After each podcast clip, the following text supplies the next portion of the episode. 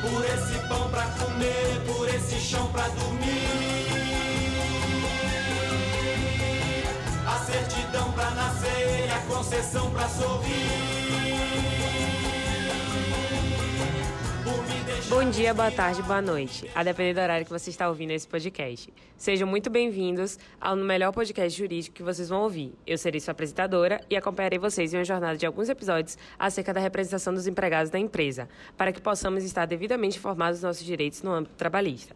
Meu nome é Giovana Bacelar e esse é o Pode Me Representar.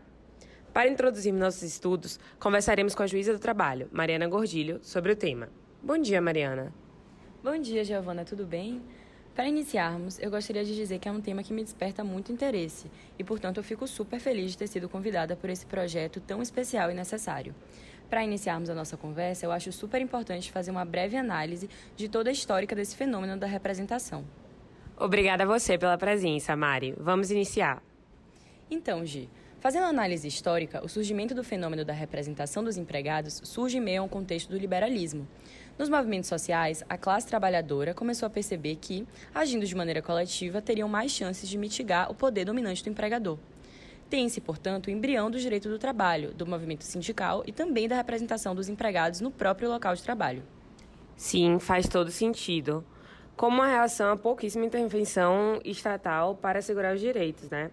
E no Brasil, Mari, conta pra gente como que aconteceu esse processo histórico? Exatamente isso, Gi. Bem, no Brasil temos alguns marcos muito importantes que se referem à representação. A primeira grande greve dos empregados de 1917, que paralisou a cidade de São Paulo, reivindicou as melhores condições de salário e trabalho. Inclusive, Gi, as mulheres estavam na linha de frente dessa greve. Que legal, eu não sabia disso. Pois é. Continuando, no período da pós-guerra, chamado de redemocratização, depois de 1945, tivemos os movimentos para a criação das comissões de fábrica. Muito relevante citarmos a comissão instaurada na fábrica Ford, após a demissão de diversos operários em 1981. E a partir desses movimentos, muitos direitos trabalhistas foram garantidos, certo? Sim, Gi, sem dúvida, os movimentos históricos foram imprescindíveis no atual Estado democrático de direito. Diversos direitos trabalhistas, eles foram, né, e hoje em dia estão juridicamente assegurados, e isso é muito importante. Mas sabemos que a relação de empregado com empregador é, por natureza, desigual, haja vista que existe o elemento da subordinação daquele em relação a este. Sim, e é por isso que a representação dos empregados da empresa é tão necessária. Vejo como uma forma de democratizar o ambiente de trabalho, de existir uma comunicação direta entre o empregador e o empregado. Mas, e se tratando das leis, onde é regulamentada essa representação, Mari? Exatamente, Gi. É, antes da gente falar especificamente do ordenamento brasileiro, eu vou te falar um pouco da Organização Internacional do Trabalho. É, o Brasil ele é membro fundador da OIT, certo? Isso. Bom, para falarmos da representação do empregado na empresa, não tem como não falarmos da Convenção 135 da OIT, que é da proteção aos representantes de trabalhadores. Ela foi aprovada, ratificada e promulgada no Brasil e passou e entrou em vigência é, a partir de 18 de maio de 1991. A convenção ela protege os representantes de demissões arbitrárias. Em seu artigo 3 estabelece dois tipos de representantes: os sindicais e os eleitos pelos trabalhadores da própria empresa. Inclusive, no artigo 5 existe uma previsão para prevenir que os representantes eleitos enfraqueçam o movimento sindical, porque eles devem atuar em conjunto pelos interesses dos obreiros, em favor dos obreiros em face ao empregador. Entendi, Mari. Super relevante o reconhecimento internacional. Agora, e quanto à nossa Constituição? Gi, na nossa Constituição Cidadã, nós temos no artigo 11 a seguinte previsão, que eu vou ler aqui para vocês. Nas empresas de mais de 200 empregados, é assegurada a eleição de um representante destes com a finalidade exclusiva de promover-lhes o entendimento direto com os empregadores. Porém, o dispositivo em si carecia de regulamentação infraconstitucional e foi a Reforma Trabalhista, Lei 3.467 de 2017, que trouxe para a CLT, Consolidação das Leis Trabalhistas, esta regulamentação. A famosa reforma trabalhista, dando o que falar. Sempre, Gi, a própria reforma trabalhista. E aí, hoje na CLT, a gente vai ter o artigo 510A e 510B, é, e aí a gente passa a ter uma regulamentação mais minuciosa. Fala mais especificamente de como ocorrerá essa representação, a quantidade de membros que terá as comissões e as atribuições. É super importante. O artigo 510B, inclusive, ele vai estabelecer as atribuições, né, as atribuições dessas comissões de representantes dos empregados. E eu vou ler o artigo aqui para vocês porque ele é super relevante para esse entendimento. Então temos artigo 510b. A comissão de representantes dos empregados terá as seguintes atribuições: representar os empregados perante a administração da empresa, aprimorar o relacionamento entre empresa e seus empregados com base nos princípios da boa-fé e do respeito mútuo, promover o diálogo, o entendimento no ambiente de trabalho com o fim de prevenir conflitos, buscar soluções para os conflitos decorrentes da relação de trabalho de forma rápida e eficaz, visando a efetiva aplicação das normas legais e contratuais, assegurar o tratamento justo e imparcial aos empregados, impedindo qualquer forma de discriminação por sexo, idade, religião, opinião política ou atuação sindical, encaminhar reivindicações específicas dos empregados do seu âmbito de representação, acompanhar o cumprimento das leis trabalhistas, previdenciárias e das convenções coletivas e acordos coletivos de trabalho, e temos o parágrafo 1 e o parágrafo 2. Muito obrigada, Mari. Eu amei nossa conversa. Espero que nosso público também tenha curtido muito e entendido a importância dessa conversa. Gi, o prazer foi todo meu. Muito sucesso para o Pode Me Representar e eu vou acompanhar todos os episódios desse projeto lindo. Dito isso, antes de finalizar todos os episódios, a gente vai ter um momento Dica da Dica, que eu vou trazer intertextualidade para poder, assim, agregar para poder, de alguma forma, ajudar vocês a ratificar, a entender melhor, fixar o conteúdo trabalhado no episódio do dia. O de hoje é Braços Cruzados, Máquinas Paradas, filme de 1979. É um documentário que registra as eleições do Sindicato dos Metalúrgicos de São Paulo e as icônicas greves ocorridas na virada entre os anos de 1970 e 1980, durante a ditadura militar originando uma forte mobilização que traria a volta à democracia ao país. O filme, assim, tem uma disputa entre os integrantes de três chapas e ele questiona toda a legislação e estrutura sindical que foi instaurada por Getúlio Vargas a partir de uma inspiração do fascismo italiano.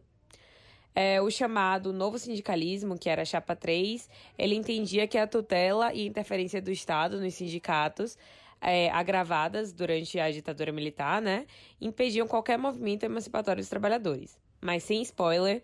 Vejam, me deem um feedback, digam o que acharam, tá bom? E obrigada por me acompanharem no primeiro episódio do Pode Me Representar. Pane no sistema, alguém me desconfigurou. Aonde estão meus olhos de robô? Eu não sabia, eu não tinha percebido. Eu sempre achei que era vivo. Bom dia, boa tarde, boa noite, a depender do horário que você está ouvindo esse podcast. No episódio anterior, recebemos a juíza do trabalho Mariana Gordilho, que introduziu essa temática tão importante que é o centro da nossa discussão aqui no Pode Me Representar, nos dando um panorama geral acerca da representação dos empregados nas empresas. Para começarmos a aprofundar nesse tema, convido para o episódio de hoje a advogada trabalhista e professora da Faiana de Direito, Thais Lamarca, que vai conversar com a gente sobre a Comissão de Representantes dos Empregados nas Empresas. Bom dia, Gi. Olá, ouvintes. Antes de tudo, não poderia deixar de agradecer pelo convite, né? E dizer que é uma honra estar participando desse projeto lindo do Pode Me Apresentar. No primeiro episódio, vocês comentaram, né, sobre a importância de democratizar o ambiente de trabalho. E assim, não há como alcançar efetivamente essa democratização sem garantir né, o pleno acesso à informação e ao conhecimento. É imprescindível que os empregados conheçam os seus direitos para poder reivindicá-los. E essa série de podcasts contribui imensamente para isso. Parabéns de verdade pela iniciativa, viu? Espero contribuir um pouquinho hoje. Sem dúvidas, Thay. Esse é o nosso principal objetivo. Obrigada a você por aceitar esse convite. Com certeza vamos tirar muitas dúvidas hoje. E para começar, gostaria que você explicasse um pouquinho para a gente como que foi esse processo de criação das comissões de representação dos trabalhadores nas empresas. Como elas surgiram? Bom, Gi, para falarmos da criação das comissões, primeiro precisamos falar um pouco sobre as experiências de outros países. O conceito de participação dos trabalhadores na gestão da empresa, por exemplo, foi introduzido, foi introduzido pela Alemanha né, na Constituição de Weimar em 1919, com a criação dos conselhos de fábrica. Já na França, temos formas iniciantes de organização participativa na empresa, a partir da segunda metade do século XIX, com os conselhos de usina, os representantes de seção de fábrica Godin e os delegados operários das fábricas Schneider. Sem falar também dos conselhos de cooperação industrial na Espanha, além dos comitês de salário mínimo na Inglaterra. Vale ainda mencionar que, na Itália, o surgimento da figura do representante dos trabalhadores no âmbito da empresa nasce da própria complexidade das relações de trabalho, somada à estrutura burocratizada dos sindicatos. Sem dúvidas, é muito importante essa sua menção às experiências dos outros países. Afinal de contas, sabemos que aqui no Brasil nós não temos um contato tão antigo com o tema como em outros países. Então, conta mais pra gente sobre o funcionamento das comissões em outras nações. Exatamente. Como eu estava falando sobre a Itália, lá existe um sistema de representação dos trabalhadores que é fortemente ligado aos sindicatos. Lá, o Estatuto dos Trabalhadores dispõe é, sobre a possibilidade de se formar comissão com base sindical pelos sindicatos que assinaram um acordo coletivo na empresa. E assim, já na França, há duas figuras, que é o delegado de pessoal e o comitê de empresa, os quais compõem a representação unitária, além da representação sindical, que é dividida entre as figuras da seção sindical na empresa e o delegado sindical. Sem falar também na Alemanha, em que as contribuições do conselho de empresa se distinguem das atribuições do sindicato, de modo similar até com o Brasil, mas baseado nos princípios da confiança e do dever de paz. É super interessante, tá? Eu tava aqui pensando, e como que as representações dos empregados nas empresas e as próprias comissões começaram a ser regulamentadas no âmbito do direito internacional? No primeiro episódio, a nossa convidada ela falou um pouco é, sobre a Convenção 135 da OIT. Ela foi muito importante, né? Muito, Gi. A Convenção 135 e a Recomendação 143, ambas da Organização Internacional do Trabalho, elas compõem a principal base normativa internacional sobre o tema. Falando assim, primeiramente, sobre a Convenção 135, trata-se de um instrumento genérico né, de proteção aos representantes, em virtude da função por eles desempenhada. Enquanto que a recomendação 143 traz uma complementação das medidas previstas, com a indicação de instrumentos de proteção e de fomento às formas de representação dos trabalhadores na empresa. Também é válido chamar a atenção para a importância da proteção desses representantes, Afinal de contas, né, é impossível alcançar todos os objetivos previstos sem a devida proteção destes contra a, despe a despedida né, imotivada. Concordo. Sem a devida proteção aos representantes, não há nem que se falar na existência de instituto de representação dos empregados nas empresas. Perde-se totalmente a efetividade. Conta um pouco mais para a gente sobre essa convenção, Thay. Então, a Convenção 135 ela foi imprescindível né, na medida em que esclareceu quem são os representantes dos trabalhadores nas empresas, os dividindo entre os representantes nomeados ou eleitos pelo sindicato, que representam os trabalhadores, e os representantes livremente eleitos pelos trabalhadores da empresa. Essa diferenciação já é mega importante, tendo em vista que são formas distintas de representação, porém, obviamente, complementares, né, de forma que ambas contribuem para a tutela efetiva dos interesses dos trabalhadores. Essa diferenciação aí realmente é importante. Será que tem como você falar um pouquinho melhor, assim, dessa diferença? Então, é, a representação dos trabalhadores pode ser efetivada através da participação direta, né, com os representantes livremente eleitos pelos trabalhadores da própria empresa ou através dos sindicatos, com os representantes nomeados ou eleitos por este. Sendo assim, os sindicatos estão mais ligados à união dos trabalhadores no plano da profissão e do local do estabelecimento, né, categoria e base territorial, enquanto que a participação direta ela oferece um vínculo mais próximo, mais estreito, haja vista que representantes e representados pertencem à mesma unidade de produção. Cabendo ainda destacar que a existência de um representante dos empregados no próprio local de trabalho é indispensável né, para que se instale um diálogo permanente e direto entre os empregados e seus empregadores. Agora ficou super claro, Thay. Acho que é válido chamar atenção para o fato de que a própria Convenção 135 da OIT destacou que a figura do representante eleito pelos trabalhadores não deve gerar enfraquecimento do movimento sindical. É, as funções daquele não se confundem com as atividades que já são reconhecidas como prerrogativas exclusivas de sindicatos. É, comentamos até sobre isso no primeiro episódio. Exatamente, Gi. Agora que a gente já destacou né, essa diferença e abordamos como o tema começou a ser tratado no âmbito internacional, vamos entender como a representatividade dos empregados nas empresas e a criação das próprias comissões começou a ser delineada e regulamentada no Brasil. Sobre isso, precisamos destacar, em princípio, que após um processo histórico marcado pelo desenvolvimento do movimento sindical, além do surgimento e fortalecimento das comissões de fábrica no Brasil pós 1945, é instaurada na fábrica da Ford a primeira comissão moderna de fábrica, em 1981, sendo que essa foi imprescindível para a criação de uma sistemática que se perpetuou e que possibilitou o estabelecimento das comissões que conhecemos hoje, inclusive. Nossa, sem sombra de dúvidas, um verdadeiro marco. E como as comissões passaram a ser regulamentadas no nosso ordenamento jurídico?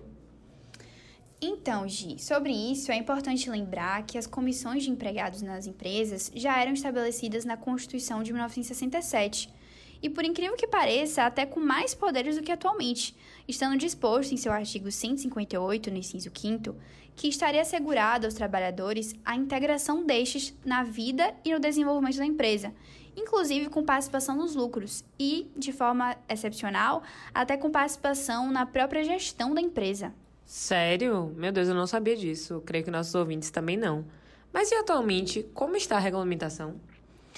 Bom, em relação à nossa Carta Magna, as comissões estão previstas no artigo 11, o qual estabelece que caberá a eleição de um representante dos empregados para as empresas que tiverem mais de 200 trabalhadores, ainda dispondo que esse representante eleito tem como máximo objetivo garantir um diálogo né, direto entre empregados e empregadores.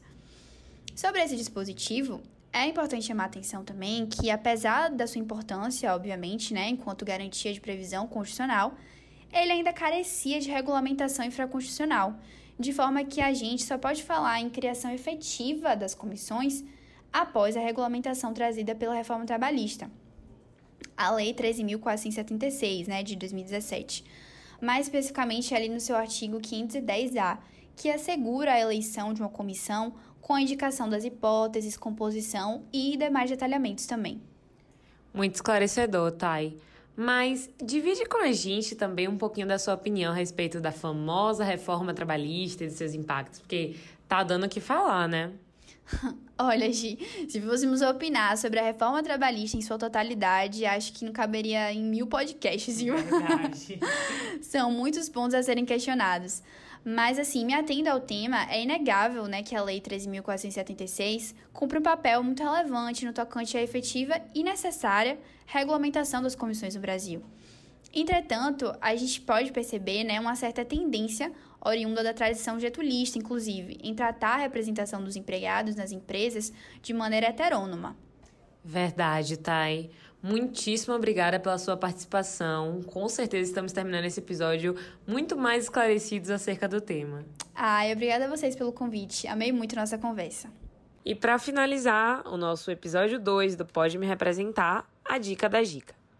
Gente, valorizei muito essa dica porque foi difícil de pensar em uma intertextualidade dessa vez. Porque o que acontece? Comissões é um tema muito didático, que foi muito bem esclarecido pela nossa convidada anteriormente. Mas, para pensar em algo lúdico, demorou. Eu vi um filme que eu acho que tem até no Globoplay, que foi o que eu escolhi para dica de hoje, que se chama No Intenso Agora. É um filme de 2017.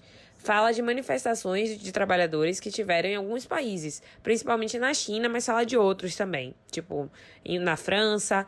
E eu achei que isso casava com o tema de hoje, até porque Thay, ela chega a falar sobre as comissões na Itália, em outros lugares, no, no viés internacional. Então, a, acho que, que entra aí sim. É, esse filme ele versa sobre os interesses de trabalhadores e como eles vão atrás desses interesses, fala sobre participação sindical.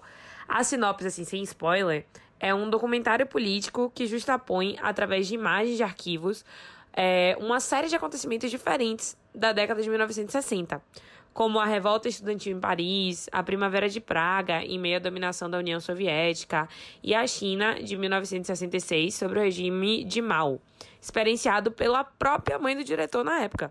E isso que é incrível, uma experiência incrível, de verdade, porque são registros audiovisuais gravados em momentos de grande intensidade. Então aquilo te deixa ligada, você sente, você vê a realidade ali representada, sabe? Então, essa é minha dica. Eu acho que vale muito a pena. Vejam e me deem um feedback. E é isso, terminamos mais um episódio do Pode Me Representar. Até a próxima! Você já passou por mim e nem olhou pra mim. Você já passou por mim, passou e nem olhou pra mim. Acha que eu não chamo atenção? Bom dia, boa tarde, boa noite, a depender do horário que você está escutando esse podcast. No episódio anterior, recebemos a nossa ilustre convidada Thaís Lamarca, que conversou com a gente sobre a comissão de representantes dos empregados nas empresas, a história e o surgimento dessas comissões. No programa de hoje, teremos a presença do nosso convidado, Matheus Cerqueira, para darmos continuidade a esse assunto importantíssimo. Seja bem-vindo, Matheus. Nossa, bom dia, boa tarde boa noite a todos os ouvintes. Estou muito feliz de estar aqui, agradeço imensamente esse convite e essa oportunidade de falar sobre a Comissão de Representante dos Empregados, a qual já fiz parte na empresa em que trabalho e irei conversar um pouco mais sobre como funciona essa comissão. Matheus, é, a nossa convidada, no episódio anterior, introduziu o tema, começando a falar sobre a criação e a história das comissões. Estou muito feliz em recebê-lo, ainda mais pelo fato de você já ter feito parte de uma comissão. É, gostaria que você me contasse mais sobre a regulamentação da Comissão de Representantes dos Empregados. Bom, Gi, para adentrarmos no tema, de início é válido ressaltar que a Constituição Federal traz, em seu artigo 11, a previsão de eleição de um representante para as empresas com mais de 200 funcionários.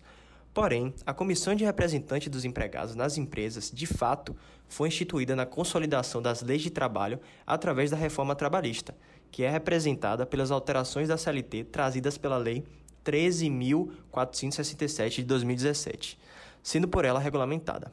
A reforma trabalhista garantiu tal direito da Comissão de Representante dos Empregados na empresa, trazendo uma alternativa de negociação entre os empregados e os empregadores através da comissão e seus membros representantes. Valendo-se lembrar que a comissão não substitui o sindicato, tendo em relação a este um papel complementar, muito pelo fato de que o sindicato não tem condições de se fazer presente no dia a dia dos empregados. Poxa, que interessante. A regulamentação dessa comissão é mais recente do que eu havia imaginado. Mas, Matheus, aproveitando que você introduziu esse assunto, quais são os principais objetivos dessa comissão? A Comissão de Representantes dos Empregados de tem como suas principais finalidades auxiliar o empregador numa melhor gestão e relacionamento com sua empresa e seus empregados, de modo a garantir o cumprimento de normas previstas em acordos e convenções coletivas, bem como cumprimento de direitos trabalhistas, buscar soluções efetivas de conflitos de modo a garantir um meio ambiente de trabalho agradável aos empregados, bem como a melhoria da relação e a efetivação das reivindicações destes perante o empregador. No cumprimento de seu papel e na realização de seus objetivos, a atuação da comissão ocorre de forma independente e suas decisões tomadas no cumprimento de suas funções serão sempre colegiadas e por maioria simples. De fato, percebe-se que essa comissão tem uma importância muito grande na representação dos empregados, mais ainda com esses objetivos. Porém, como é feita essa comissão? A formação da comissão e a seleção de seus membros é feita através de uma eleição que deverá ser convocada com antecedência mínima de 30 dias a serem contados após o término do mandato da comissão anterior, através digital que deve ser necessariamente publicizado para criagem inscrição e candidatura dos empregados. Feito isso, será formada uma comissão eleitoral composta por cinco empregados da empresa que não irão se candidatar para a comissão, com o objetivo de organizar e acompanhar o processo de eleição da comissão de representantes, havendo impedimento para interferência da própria empresa e do sindicato nesse processo eleitoral. Ademais, é importante afirmar aqui uma previsão do ordenamento a respeito do processo eleitoral. Os documentos referentes a tal processo devem ser emitidos em duas vias, que serão guardadas pelos empregados e pela empresa, pelo prazo de cinco anos, sendo estes documentos disponíveis para consulta, seja para um trabalhador interessado, para o próprio Ministério Público e o Ministério do Trabalho. Hum, entendi, mas não acho que tudo, tudo. Qualquer empregado pode se candidatar para fazer parte da comissão? E como é feita é, em si a eleição desses candidatos? Muito importante suas perguntas, Gi. Quanto à candidatura para a comissão de representantes dos empregados da empresa, todos os empregados destes poderão se candidatar, com exceção daqueles que estejam em aviso prévio, com contrato suspenso ou com contrato de trabalho com prazo determinado. Ademais, como já dito, qualquer empregado pode se candidatar. Perfeito, Matheus. Mas após a candidatura, como eles são eleitos? Algum tipo de seleção, algo assim? Quanto à eleição dos candidatos, Gi, estes são eleitos através de votação secreta e por maioria simples, sendo eleitos três candidatos para a formação da comissão, caso a empresa tenha entre 203 mil empregados. São eleitos cinco, no caso da empresa ter entre 3 mil a 5 mil empregados. E, por fim, são eleitos sete representantes para integrar, integrar a comissão quando a empresa tiver mais que 5 mil empregados, sendo a posse dos candidatos eleitos iniciada no primeiro dia útil após realizada a eleição ou após o término do mandato da comissão anterior, constando no mandato dos empregados eleitos a duração de um ano. Que interessante, não sabia que os membros da comissão eram escolhidos dessa forma. Bom, dando continuidade a esse assunto, Matheus, me veio uma dúvida quanto a essa composição. E nas empresas que possuem vários empregados em diversos estados ou no Distrito Federal, por exemplo? Gi, para as empresas que possuem empregados em diversos estados ou Distrito Federal, é garantida uma comissão por estado ou Distrito Federal que irão representar os respectivos empregados. Hum, entendi. Matheus, tratando-se ainda da eleição desses membros, há a possibilidade de reeleição? Quanto a isso, Gi, o ordenamento é bem claro. Não há possibilidade de reeleição nos dois períodos subsequentes para os membros eleitos para a comissão. E caso não haja candidatura, existe tal possibilidade ou previsão a respeito? Existe sim, Gi. Há previsão no instrumento que regula a comissão de representantes dos empregados de que, caso o número de candidatos não seja suficiente, poderá ser formada uma comissão com número inferior ao previsto. Porém, caso não haja candidatura, a ata da comissão deve ser lavrada e só será convocada nova eleição no prazo de um ano. Poxa, entendi. E quanto a essa última possibilidade, seria muito ruim que isso acontecesse. Agora, Matheus, mudando um pouco o foco do assunto, eleitos os membros da comissão, qual o papel deles como representantes? São várias as funções dos membros da comissão. Tais funções se permeiam na representação dos empregados perante a empresa, representação essa para todos os sims, seja na promoção de diálogo e de maior harmonia no ambiente de trabalho, buscar solucionar problemas e conflitos de uma forma mais eficaz e rápida, encaminhar e discutir reivindicações específicas dos empregados, bem como acompanhar o cumprimento das leis trabalhistas, previdenciárias, das convenções coletivas e dos acordos de trabalhos feitos. Tais funções são de extrema relevância e realçam ainda mais a importância da comissão de representantes dos empregados na garantia de reivindicações deste, bem como na melhoria das condições e do ambiente de trabalho, sobretudo pela proximidade da comissão com tal ambiente e com o empregador, o que possibilita ainda mais rapidez e eficácia no cumprimento de seu papel. Realmente é mais que perceptível a importância dessa comissão na representação dos empregados, bem como a importância das funções de seus integrantes, né? É, agora, Matheus, quanto a esses representantes eleitos, eles gozam de algum benefício pra, por serem integrantes assim da comissão? Pergunta excelente, Gi. No caso dos membros da comissão, estes gozam de algumas prerrogativas, tendo uma certa estabilidade provisória que se inicia no momento da candidatura do empregado e se estende até o término de seu mandato, caso ele seja de fato eleito pelo fato da impossibilidade de demissão arbitrária sem justa causa ou demissão que não se sustentar em motivo disciplinar técnico econômico financeiro. Quanto à sua pergunta, também é válido salientar que o membro da comissão deve permanecer no exercício de seu cargo como empregado. Ser membro da comissão não causa interrupção do contrato de trabalho do empregado representante. Matheus, agora sim eu posso dizer que compreendi tudo desse tema. Agradeço imensamente a sua presença e o esclarecimento que você deu para a gente sobre a regulamentação da Comissão de Representantes dos Empregados e como de fato ela funciona. Gi, eu que agradeço a oportunidade de poder trazer esse tipo de conhecimento para você e para todos os ouvintes, tendo em vista a extrema importância do tema, e digo isso como alguém que já fez parte dessa comissão. Enfim, muito obrigado mais uma vez e meus parabéns para você por estar abrindo esse espaço para a divulgação desse tipo de conhecimento que é fundamental na vida dos trabalhadores e no direito e na sociedade como um todo. Obrigado, Gi. Quero agradecer a todos vocês que estão me acompanhando nessa jornada incrível sobre um tema incrível, uma temática incrível. Até agora, já estamos no episódio 3 do Pode Me Representar. E eu tô amando os feedbacks que vocês esperam pelo quadro final, né? Dica da dica. Então vamos lá. Como eu já disse no episódio anterior, comissões é um tema muito didático, apesar dessa entrevista maravilhosa com o Matheus que acabamos de realizar. Então é difícil achar intertextualidade sobre o tema. Eu vou perpassando ele e tentando trazer alguns conectivos. E eu acabei achando um filme é, da Itália, né, em 1971, o lançamento, que se chama A Classe Operária Vai ao Paraíso. A sinopse, sem spoiler, é essa. Lulu Massa é um trabalhador exemplar, dedicado e admirado por seus chefes pelo trabalho bem feito, mas é detestado pelos demais funcionários. Por conta de baixos salários e das péssimas condições de trabalho, o sindicato decide entrar em greve, fazendo todos os operários da fábrica pararem. Lulu decide não se envolver com o movimento político até o momento que sofre um acidente com uma das máquinas lá e lhe custa um dedo. Sim, galera, um dedo. Aí, com os descasos de seus patrões, com o acidente, ele decide participar de grupos revolucionários. Inclusive, essa dica ela foi planejada, porque vou dar um spoiler agora do próximo episódio do Pode Me Representar, que é sobre CIPA. Então vale super a pena assistir, eu recomendo. E é até bom que vocês já estão mais familiarizados sobre a temática do próximo episódio, né? Eu gostaria de agradecer, inclusive, a companhia de vocês nesses três episódios e espero vê-los por aqui pelos próximos dois, porque é um compilado de cinco episódios do Pode Me Representar. É isso, ficamos por aqui por hoje e até a próxima.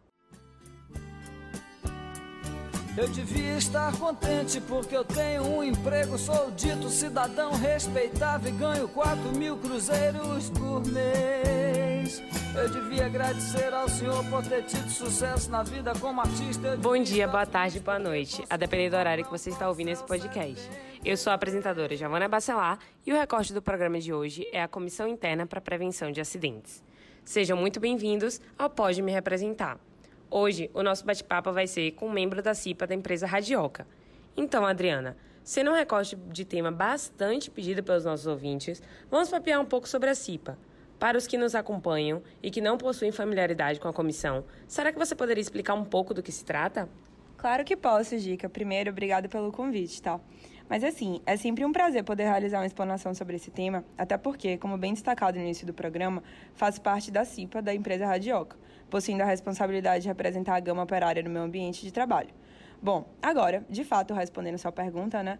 A CIPA é a Comissão Interna para a Prevenção de Acidentes, sendo um dos instrumentos que nós, trabalhadores, possuímos no sentido de prevenção e tutela do meio ambiente de labor.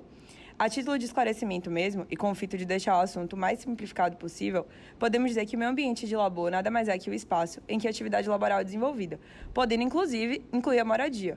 Mas basicamente, a CIPA é esse órgão-comissão que busca efetivar condições verdadeiramente adequadas de trabalho. Certo, entendi. Então é uma espécie de movimento unilateral dos empregados, né? Eu poderia dizer que é formulado apenas pelos trabalhadores, já que faz parte da sua representação? Não. É importante lembrar que, em se tratando de comissão paritária, os membros integrantes da CIPA vão de operários da empresa até empregadores. Ou seja, você já pode imaginar que às vezes existe cada conflito, né? Mas assim, brincadeiras à parte, nós somos eleitos por meio de votação realizada entre a própria classe trabalhadora, enquanto os representantes dos empregadores são indicados por nosso próprio chefe. Ah, sim. Agora consegui entender melhor. E nos voltando um pouco ao campo prático dos membros integrantes da CIPA, como são os desdobramentos e atribuições da comissão? Olha, Gica, adentrando na temática das atribuições, de modo inicial, é importante consolidarmos o entendimento de que nós, da CIPA, possuímos responsabilidades completamente diferentes do sindicato. Muitas pessoas confundem os assuntos que, apesar de constatarem-se como organizações a mercê dos empregados, sendo ambos instrumentos de representação operária, são fundamentalmente diferentes.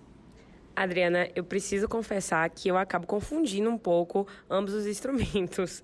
É, essa história de garantia de emprego, acho complicado de entender, sabe? Acredito que alguns dos nossos ouvintes também. Realmente, essa questão de garantia de emprego acaba sendo objeto de algumas confusões, mas é preciso entender que a CIPA possui atribuições próprias, que não devem ser confundidas com as atividades sindicais. Temos que lembrar que a CIPA é comissão vinculada ao ambiente de trabalho, então sempre anda de mãos dadas com aquela determinada empresa, se relacionando sempre com esse ambiente de labor em específico. Por isso, quando elaboramos plano de trabalho, sempre atentos à ação preventiva, quando fazemos certas inspeções no ambiente de trabalho, com certa periodicidade, claro, para análise de condições adequadas ao desenvolvimento das atividades, quando a gente trava prioridade de ação, sistematizando que tipo de ação, mudança ou reforma a gente deve promover com urgência, tudo isso acaba sendo atribuição da nossa comissão. Até quando a gente meramente divulga a nossos colegas as melhorias que foram efetivadas nesse espaço de labor, é uma forma de atuação da CIPA. Poxa, que legal! Eu não tinha noção da gama de atuação que a CIPA poderia ter dentro do ambiente de trabalho. Pois é, a CIPA ainda organiza a CIPAT, que é a Semana Interna para a Prevenção de Acidentes de Trabalho, junto com outro órgão chamado SESMIT. Basicamente, é uma semana inteira voltada para a conscientização dos empregados sobre a necessidade e a essencialidade né, da prevenção dos acidentes laborais. Às vezes, até conseguimos estruturar algumas dinâmicas em grupo, uma série de palestras, processos de treinamento e assim por diante. Nossa, que interessante. Eu não conhecia a CIPAT. Essas atribuições acabam passando despercebidas mesmo, né? Em determinadas situações, acabamos negligenciando a importância de prevenir os acidentes de trabalho. Ó, oh, mas entre nós, vou revelar aqui a atividade que eu mais gosto de realizar. Então, existe um instrumento denominado mapa de risco, e a CIPA é responsável por sua elaboração, sendo uma espécie de sistematização gráfica de um complexo de fatores existentes no espaço laboral, que podem ocasionar danos à saúde do operário. De forma mais simples, acaba sendo um instrumento que utilizamos para reduzir os acidentes e doenças de trabalho, até porque, em muitos casos, o próprio desenvolvimento do labor e a forma como ele interage com o ambiente pode materializar o acidente. De fato, Adriana, acabou se tornando um tópico normalizado o acidente de trabalho. Por quantas vezes já não tivemos acesso à informação de que determinado empregado sofreu acidente operando máquinas pesadas? E pior, existem situações em que o trabalhador acaba perdendo o próprio membro do corpo, restando-se impossibilitado de exercer uma série de atividades, não apenas a laboral, né? Pois é, e não precisamos nem buscar argumento em situações que, apesar de cotidianas, óbvio, acabam sendo extremas. Hoje em dia, principalmente em razão do período pandêmico, normalizado normalizando o EAD e o home office, o desenvolvimento de lesão por esforço repetitivo, a conhecida LE, é demasiadamente comum. Imagine só o tempo despendido na mera atividade de digitar documentos, sem contar com o período em que o trabalhador fica sentado, né, com postura muitas vezes completamente prejudicial. Por isso, a importância da promoção de eventos como a CIPAT. Muito bem colocado. Esses dias eu li uma notícia que em Belém, no Pará, a, acho que fala SEDUC, deu início a um projeto de ginástica laboral justamente com o objetivo de evitar lé.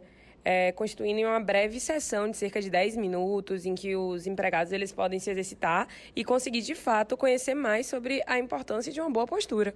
Super interessante, né? O mapa de risco, inclusive, distribui as atividades laborais de acordo com o grau de risco que cada uma delas possui. Até para que, em determinado ambiente de trabalho, de acordo com o grau da atividade desenvolvida, consigamos identificar quais seriam as medidas preventivas a serem adotadas. Por exemplo, certo ambiente de labor que expõe o operário a mínimos ruídos sonoros, certamente não vai ser identificado com o mesmo grau de risco que o ambiente em que o empregado fica exposto a químicos ou explosivos. A partir disso, classifica-se os grupos, relacionando com os riscos inerentes às atividades laborais envolvidas. O CNAE, sigla referente à Classificação Nacional das Atividades Econômicas, é o responsável por essa atribuição de classificar as atividades conforme o risco por ela apresentado. Hum, consegui compreender melhor. Isso acaba influenciando na CIPA?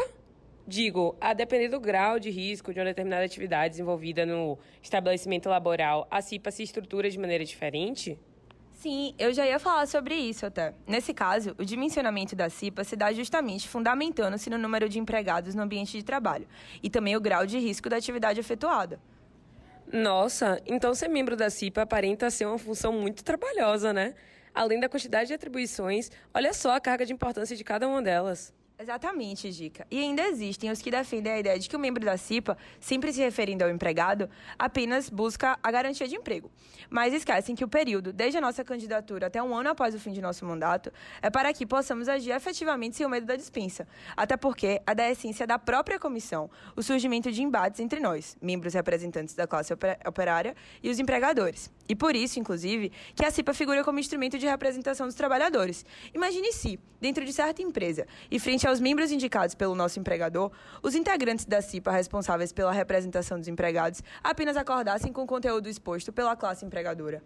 Verdade.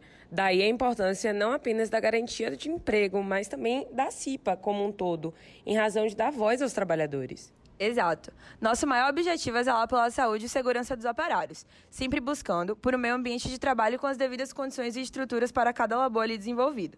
Como atuamos diretamente dentro da Radioca, conseguimos de fato proteger os trabalhadores, pois conhecemos as suas demandas e estudamos o que, em campo prático, seria uma prioridade aquele corpo trabalhador dentro daquele estabelecimento. A representação dos trabalhadores é o fator mais importante, de modo a dar voz a eles mesmos. Até porque, nos ambientes de trabalho, seja por receio da dispensa ou de se sentir, de algum modo, coagido, o empregado se cala. Um ambiente de labor com segurança, em que o trabalhador se sinta satisfeito, sem receio de acidentes e com os riscos alocados, por óbvio, acarreta em qualidade de vida do operário, o que gera bons resultados até para o empregador. Sim, devo concordar. Sem a comissão, o ambiente de labor poderia se tornar ainda mais arriscado. Acaba sendo impressionante como essa questão do meio ambiente de trabalho é negligenciada. Mas que bom que possuímos profissionais como você, que buscam atender os anseios de empregados e zelar pela sua melhor qualidade laboral. Gostaria de agradecer pela participação em nosso programa e parabenizar pela iniciativa. Imagino que não seja uma tarefa fácil. Eu que agradeço, Dica. Sempre muito bom poder conversar com vocês sobre uma temática que faz parte de mim, principalmente quando o recorte é um assunto tão pouco discutido e que não se tem conhecimento da sua real importância. Chegando ao fim, então, de mais um Pode Me Representar e aquele momentinho especial, o Dica da Dica de hoje. Eu tenho uma, um documentário, na verdade, da CIPA, que eu me deparei um dia desses, é, estudando para poder entrevistar né, meus convidados, é, com Fundacentro. O Fundacentro ele é um órgão do governo federal do Brasil vinculado ao Ministério da Economia que tem por objetivo elaborar estudos e pesquisas sobre questões de segurança, higiene, meio ambiente e medicina do trabalho. É um colaborador da OMS e OIT. E aí eu me deparei com um canal deles do YouTube, nossa, riquíssimo de conteúdo, e o nome do documentário é só Cipa, mas é da revista do Trabalhador. E eu vou disponibilizar, ver aqui com a produção para disponibilizar o link aqui embaixo para vocês terem acesso, tudo bem? Obrigada por me acompanhar e esse foi mais um Pode Me Representar. Pois quem toma banho de ódio exala o aroma da morte. Hoje não tem boca pra se beijar, não tem alma pra se lavar, não tem vida pra se viver, mas tem dinheiro pra se contar. De terno e gravata, teu pai agradar. Os sindicatos são responsáveis pela garantia de direitos, por buscarem melhores condições de trabalho e pela defesa de interesses dos profissionais de determinadas categorias. Logo, as associações sindicais têm papel importante na vida dos trabalhadores. Nesse episódio, vamos esclarecer quais são as atribuições dessa categoria, como são formadas e qual o seu papel como representante dos empregados. Será que todos os empregados são obrigados a contribuir com os sindicatos? O que diz a lei? Bom dia, boa tarde, boa noite, a depender do horário que você estiver escutando esse podcast. Eu sou Giovana e esse será o tema do Pode Me Representar de hoje. Gente, perdão minha voz, é porque virose, então. é, hoje eu converso com a professora de Direito do Trabalho da Faculdade Baiana de Direito, professora Mariana. Seja bem-vinda. Olá, Giovana. Eu que agradeço a oportunidade de estar aqui conversando sobre esse tema tão importante, que é a participação dos dos sindicatos e como esta categoria representa os empregados na empresa. Bom, professora, é, os sindicatos eles têm contribuído de fato para a representação dos empregados? É, quais as atividades desempenhadas pelos sindicatos que podem ser consideradas mais efetivas? Sim, os sindicatos têm uma importância fundamental na medida em que representam a institucionalização das lutas coletivas, das lutas dos trabalhadores. As associações sindicais são responsáveis pelas conquistas que são observadas todos os dias pelos trabalhadores, como a luta para que não haja redução dos direitos sociais. Um exemplo importante seria a participação dos empregados nos lucros da empresa, a qual atuam, que só podem ser realizadas por associações sindicais mediante negociação coletiva. Portanto, sem a participação dos sindicatos, os empregados não conseguiriam ter participação nos lucros e resultados da empresa. Ou seja, a atuação dos sindicatos vai muito além dos direitos previstos em lei, do direito de greve. As categorias sindicais negociam aumentos salariais e buscam melhorias como meio de ambiente de trabalho saudável. E qual a função dessas associações sindicais? Os sindicatos possuem cinco funções: representativa, negocial, econômica, política e assistencial. A função representativa diz respeito à forma com que o sindicato se organiza para agir em nome de sua categoria, defendendo seus interessados tanto no plano de relação de trabalho quanto no plano social. A função negocial, por sua vez, versa sobre o diálogo dos sindicatos com os empregadores a fim de, de realizar negócios coletivos. A função política trata da atuação dos sindicatos no campo político com o objetivo de contribuir com a defesa dos interesses da sociedade e da classe que representa. A econômica se dá pelo fato de os sindicatos exercerem atividades econômicas para prover suas funções. E, por fim, a assistencial caracteriza-se pela prestação de serviço a seus associados. Hum, então, pode-se dizer que os sindicatos seriam uma forma de melhorar a vida dos trabalhadores, visto que busca garantir os direitos sociais desses? Me fala um pouco sobre como os sindicatos são criados, por favor. Exatamente. Então, um sindicato é criado para suprir a necessidade organizacional de uma determinada categoria, com o objetivo de assessorar os trabalhadores defendendo direitos e interesses dos mesmos. Para que os sindicatos sejam criados, membros de uma mesma categoria convocam outros membros para que haja uma Assembleia Geral e assim trate dos assuntos relevantes e, consequentemente, a criação do sindicato. É necessário a escolha dos membros da diretoria, efetivos e suplentes. Também deve ser definido o estatuto global da entidade, a duração do primeiro mandato e as formas de manutenção da entidade. Após preenchidos esses requisitos, sendo aprovado em todos os itens dentro da soberania da Assembleia, registra-se tudo em ata, que se junta ao estatuto, mais os documentos dos membros da diretoria e as provas de divulgação da convocação. Todos estes documentos precisam ser registrados em cartório. Após todo o processo inicial, os documentos são enviados para a solicitação de registro junto ao MTE e este órgão analisará o pedido de registro sindical e, se aprovado, publicará o mesmo no Diário Oficial da União, ficando aberto durante um mês para possíveis impugnações de outros sindicatos. Passado este prazo e aprovado, é publicado novamente no Diário Oficial da União, já na área de deferidos, já sendo o sindicato legalmente representante da categoria. Certo. Não, mas espera aí. Então qualquer pessoa poderá ser membro de um sindicato? Não. Em razão da luta sindical requerer consciência e disposição para o trabalho em defesa de uma classe, qualquer pessoa pode acompanhar as ações do sindicato. Contudo, para ser dirigente é preciso estar filiado à entidade sindical. Vale ressaltar que prevalece o princípio constitucional da liberdade profissional, que garante tanto ao empregado quanto ao empregador a liberdade de se associar a uma organização sindical de sua escolha, desde que estejam dentro da mesma categoria ou conexas. Professora, os sindicatos devem atuar isoladamente na defesa dos interesses ou as associações sindicais podem se reunir em prol dos trabalhadores? Sim, os sindicatos podem se unir para formar a chamada central sindical. As centrais sindicais são entidades que fazem parte da estrutura sindical brasileira de representação geral dos trabalhadores associados a diversos sindicatos de diversos grupos econômicos em âmbito nacional, com o objetivo de discutir questões de lutas trabalhistas, não se limitando ao espaço da associação sindical. Aqui no Brasil, temos a CUT, Central Única dos Trabalhadores como a maior central sindical do país. Contudo, essas centrais sindicais não possuem poder de representação, ficando a parte dos sindicatos a realizarem as negociações coletivas. Entendi. E existe, assim, um critério para que os, empregado, os empregados, no caso, desculpe, possam participar dos sindicatos?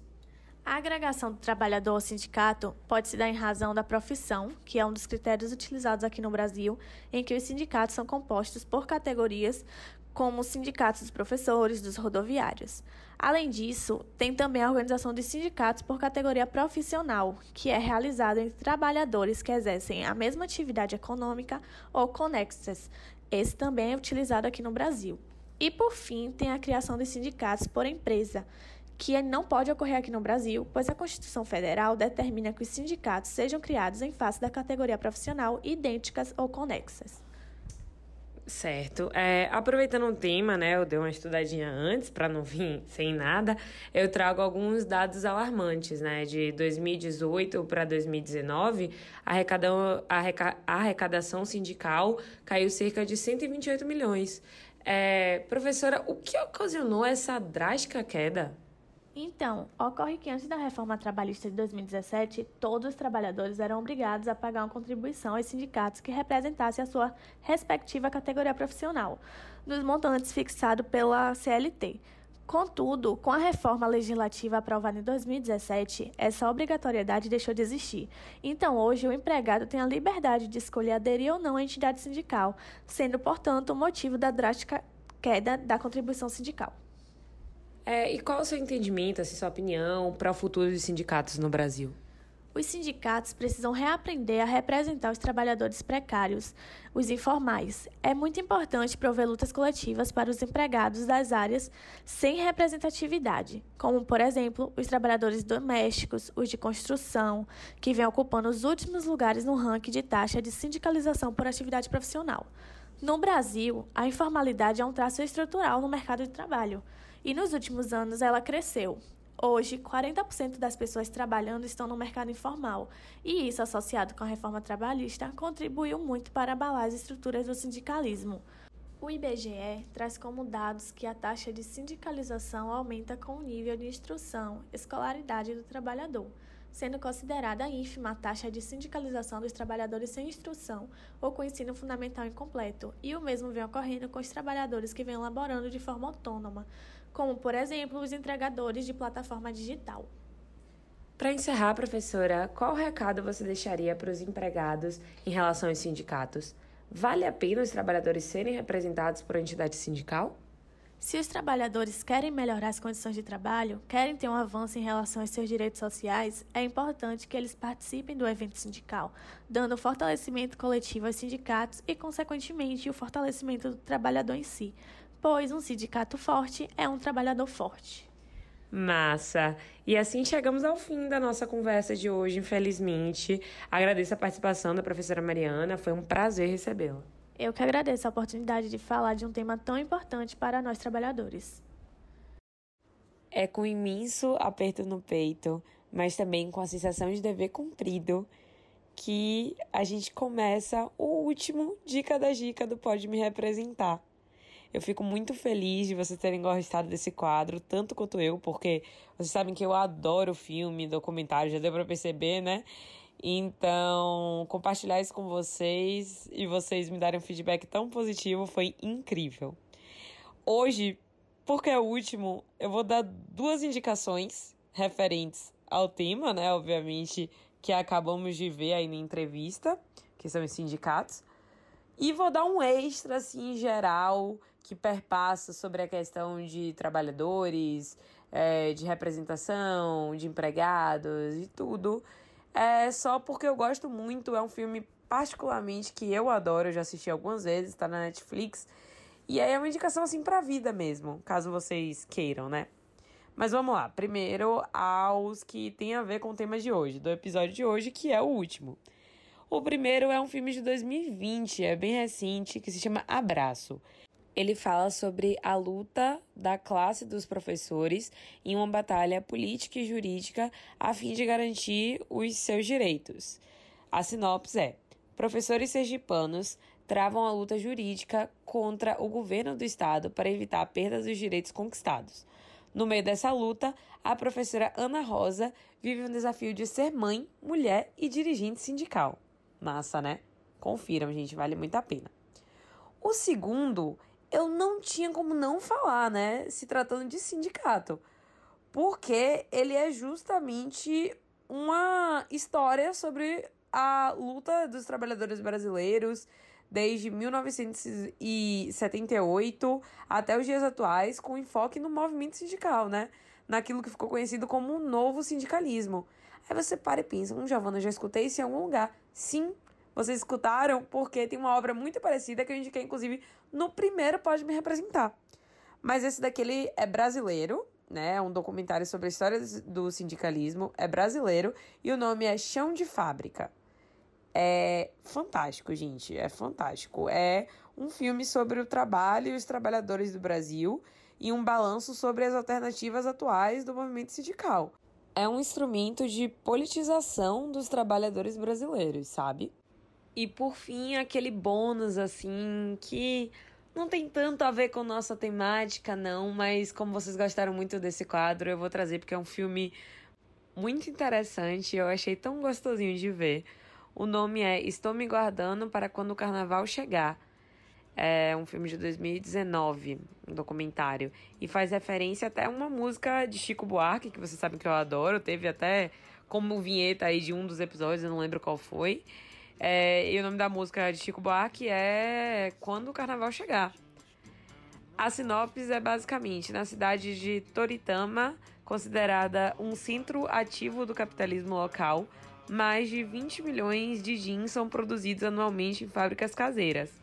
Orgulhosos de serem os próprios chefes, os proprietários dessas fábricas, eles trabalham sem parar em todas as épocas do ano, exceto o carnaval, quando chega a semana de folga, eles vendem tudo que acumularam e descansam em praias paradisíacas. Gente, é icônico esse filme, muito, muito bom, vale super a pena. E é isso, gente. Eu posterguei, mas chegou ao fim o nosso projeto aqui do Pode Me Representar. Eu espero que o conhecimento tenha sido passado como eu idealizei na minha cabeça, com essas participações riquíssimas ao longo de cinco episódios. Eu espero que seja esclarecedor para todos que estejam interessados, que gostarem desse tema, que queiram saber dos seus direitos, se você é um empregado de uma empresa, se você é um estudante de direito e você quer saber mais sobre direito do trabalho. É, espero que tenha alcançado vocês, porque vocês são meu público-alvo, sabe? E gratidão, gratidão por tudo até agora. Foi lindo, foi maravilhoso. E quem sabe eu não volto, né? Com uma outra temática. Vamos ver aqui com minha produção. Obrigada, galera. E esse foi o último Pode Me Representar.